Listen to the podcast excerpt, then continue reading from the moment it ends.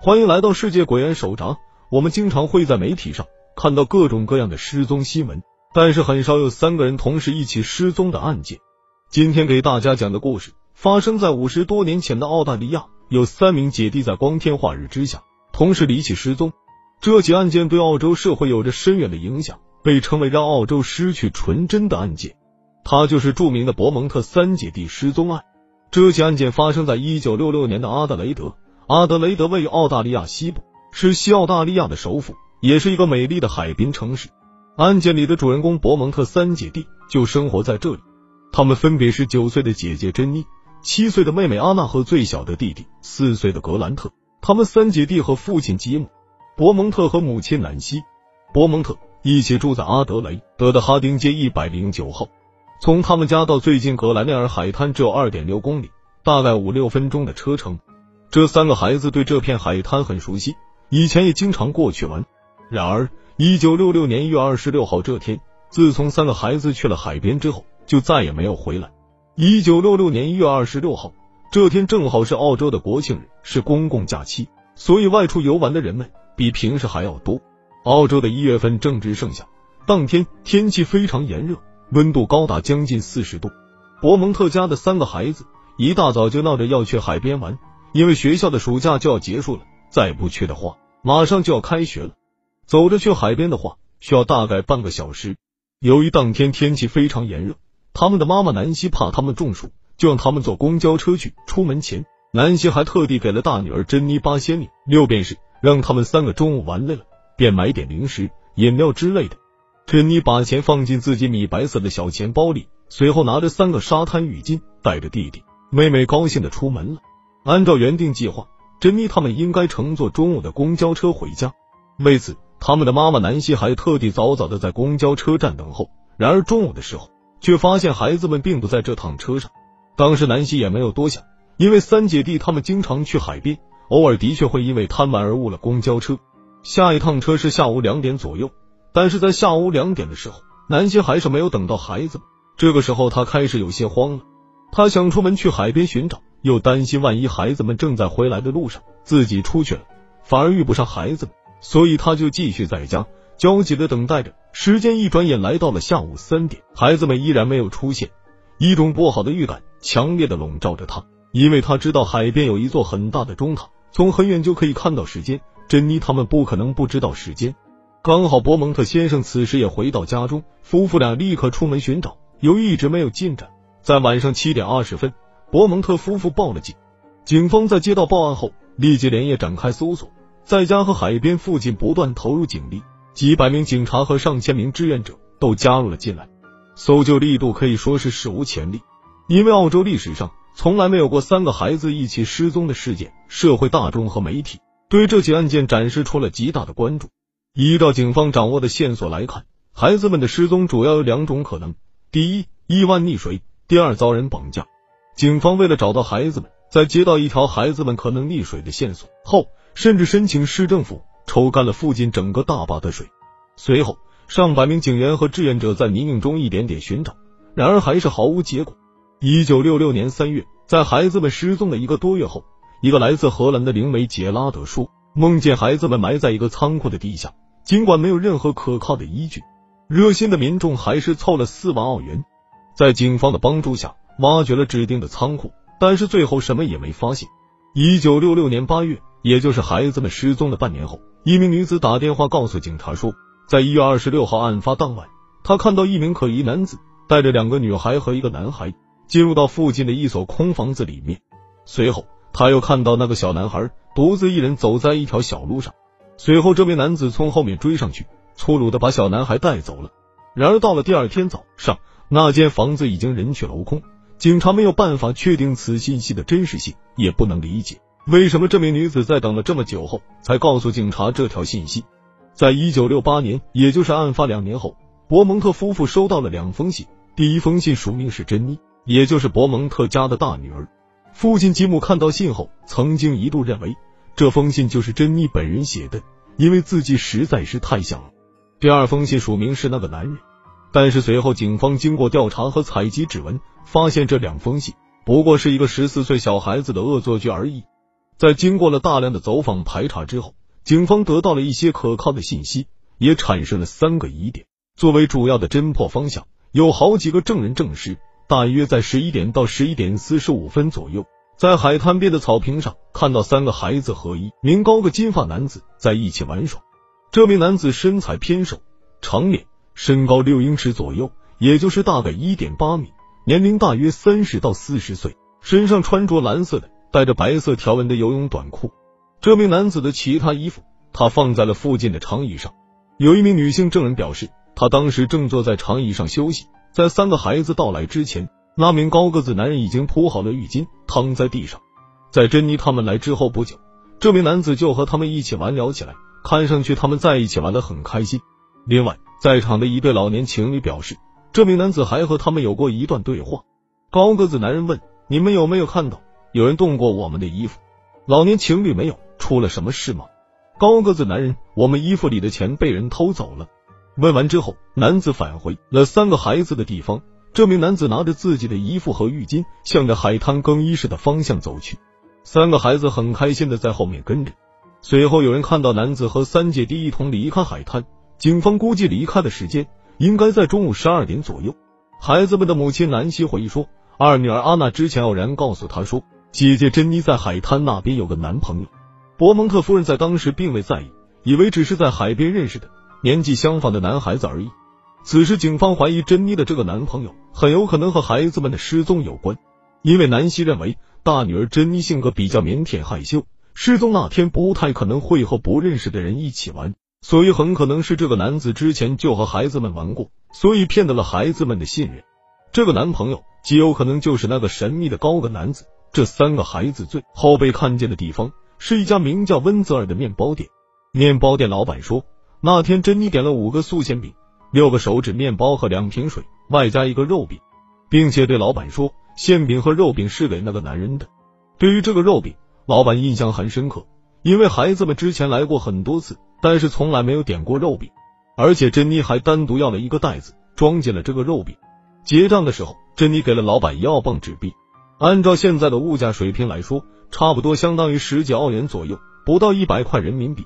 而这张纸币应该是其他人给珍妮的，因为根据他们的妈妈南希的证词，她当时只给了孩子们八千零六便士，没有给他们任何纸币。尽管面包店的老板并没有看到珍妮提到的男人，不过根据珍妮购买的肉饼和使用的纸币，警方相信那名可疑的男子当时就在面包店的附近。孩子们在面包店的时间大约是十二点二十分到十二点三十分左右。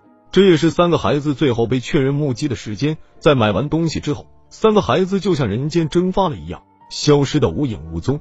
我们来看一下当时的地图，顺便整理一下案情的经过。孩子们在九点四十五分离家，大概在十点多到达了莫斯利街的公交站。孩子们顺着街道一直走到了海滩上，然后在海边玩了一会儿，之后走向了旁边的草坪上。大概在十一点到十一点四十五分左右，和高个子男子一起玩。然后在中午十二点左右，男子和三个孩子走向海滩更衣室。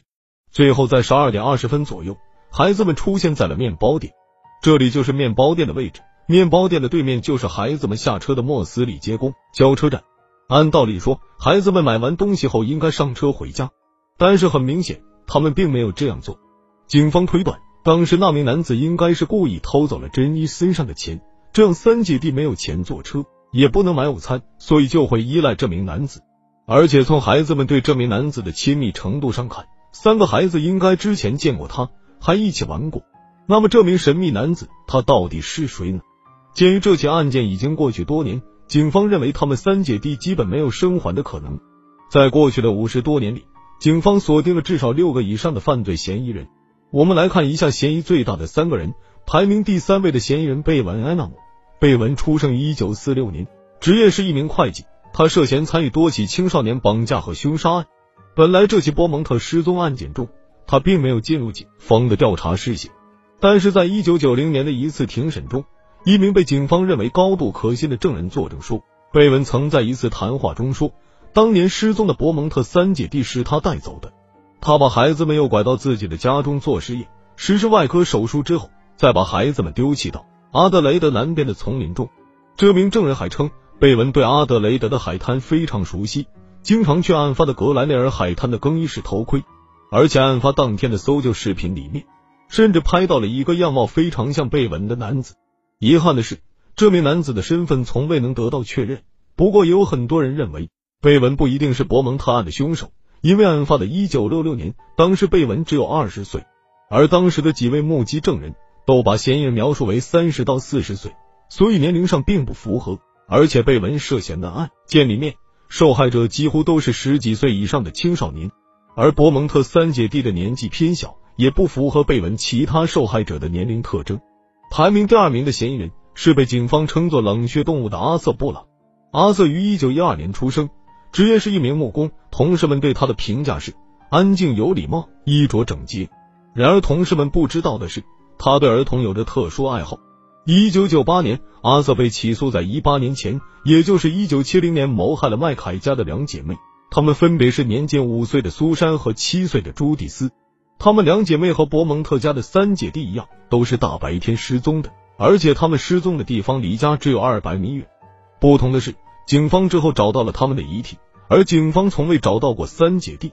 随着警方对阿瑟的深入调查，警方怀疑阿瑟。不单是一百九十七零年麦凯家两姐妹案的凶手，而且还涉嫌多起儿童失踪案件。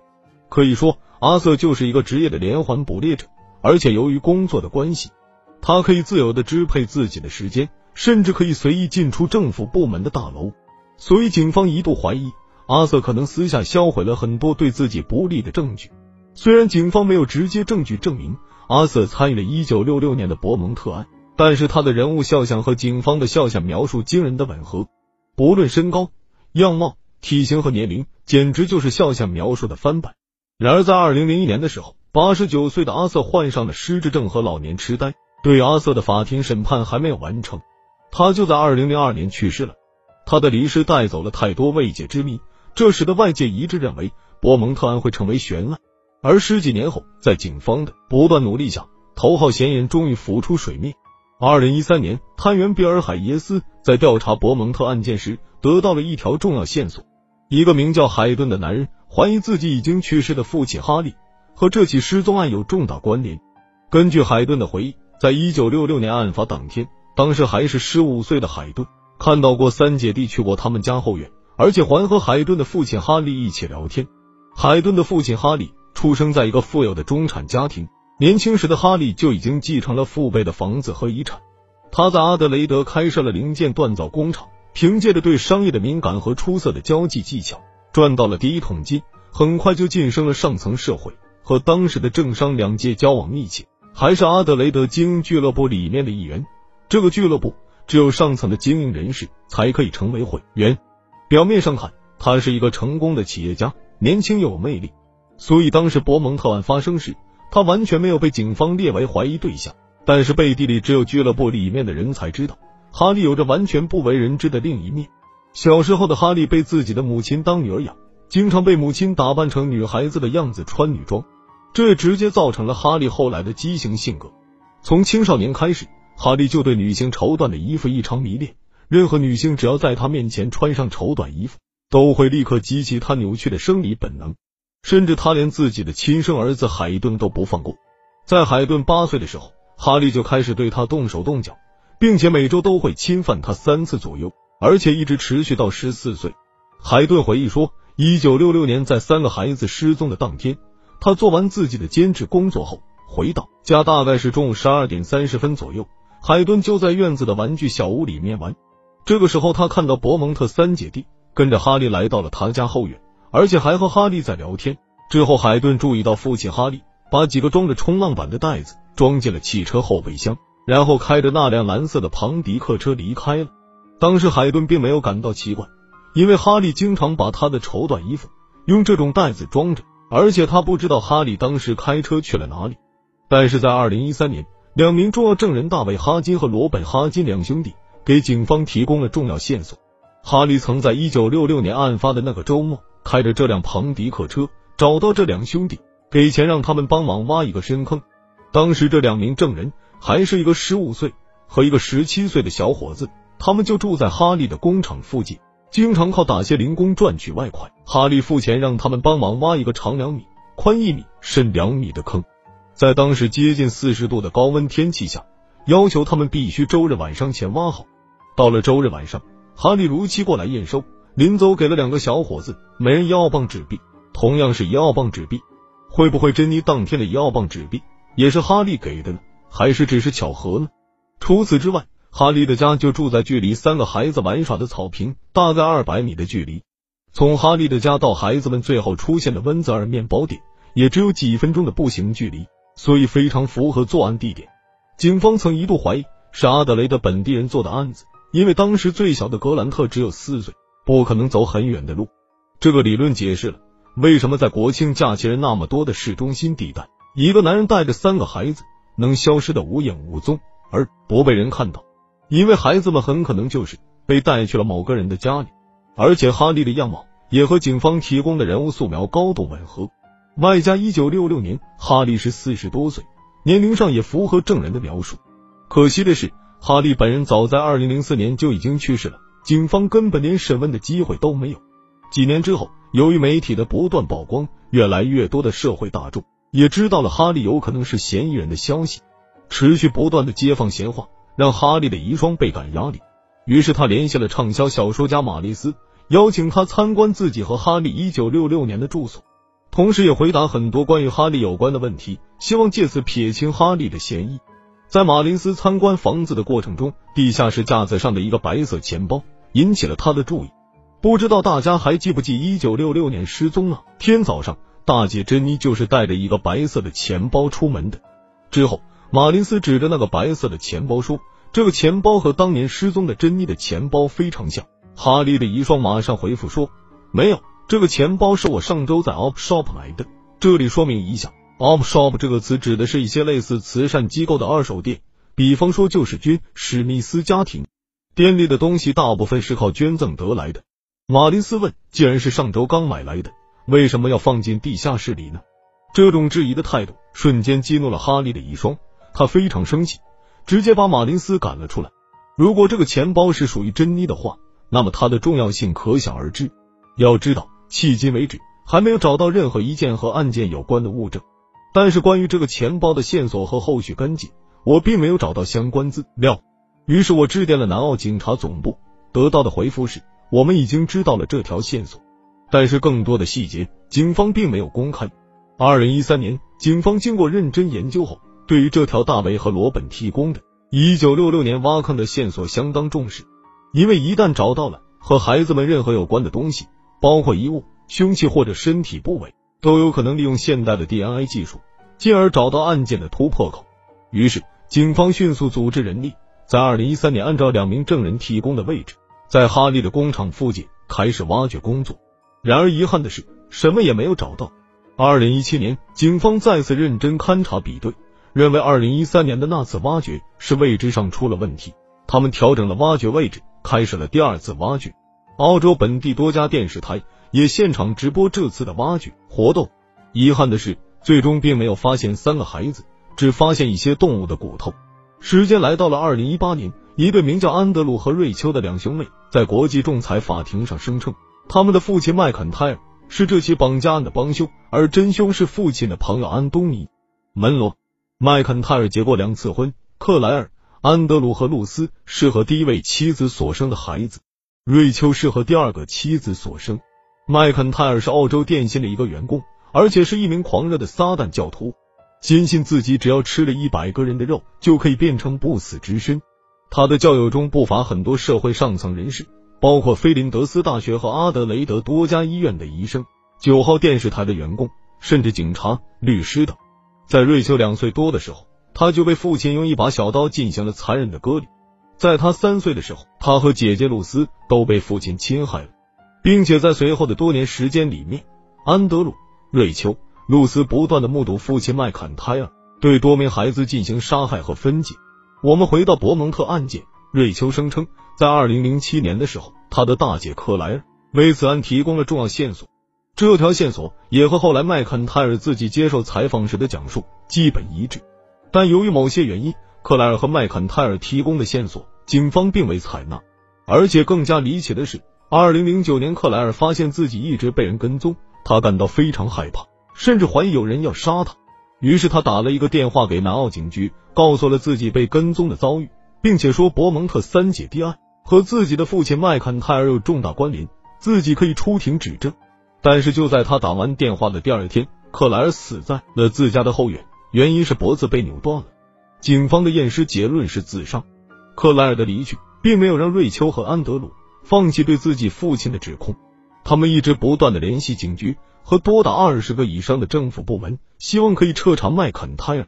期间，他们还联系了两位前澳洲总理、四位参议员、二十三位独立议员，一直到二零一六年，在议员利贝卡·沙卡的不断努力下，警方的特别调查组终于起诉了麦肯泰尔。遗憾的是，还没来得及审判。麦肯泰尔就在二零一七年六月离世了，而麦肯泰尔的同伙安东尼·门罗则在二零一七年被定罪，罪名是在一九六五年侵害了包括安德鲁在内的两名青少年。不过，门罗并没有因为伯蒙特案而被起诉。安德鲁和瑞秋的证词都指出了伯蒙特三姐弟的埋葬地点是麦肯泰尔以前在斯坦斯伯里家中的一口井里，这口井被麦肯泰尔用水泥盖上了，外人很难发现。但是，即便他们。不断的跟警局请求挖掘这口井，警方那边还是拒绝行动。时间转眼到了二零一九年，这一年，三个孩子的妈妈南希已经九十二岁高龄了。她带着永远的遗憾，在苦苦等待了五十三年之后，在一家养老院里静静的离开了人世。在生前，她始终期待着有一天孩子们能再次回来。然而，这个美好的梦最终还是没能实现，只剩下九十多岁高龄的吉姆还在苦苦等待着孩子们的归来。二零一八年一月，澳大利亚州长杰里宣布，对伯蒙特三姐弟失踪案永远不会放弃调查，并且继续悬赏一百万澳元。至于凶手到底是谁，瑞秋和安德鲁的指控是不是真的，三姐弟到底是不是还躺在那口井中，我们都不得而知。时至今日，五十四年过去了，对此案的调查还在继续。我们虽然不知道警方还有多久能破此案，但是不放弃就是最好的态度。也是对失踪的博蒙特三姐弟最起码的尊重。好了，今天的节目就到这里。如果你喜欢我们的故事，请点击订阅、点赞、多多评论。专注悬疑，捕捉神秘，更多精彩内容请加 Q 群：幺零六三七六五二八八幺零六三七六五二八八。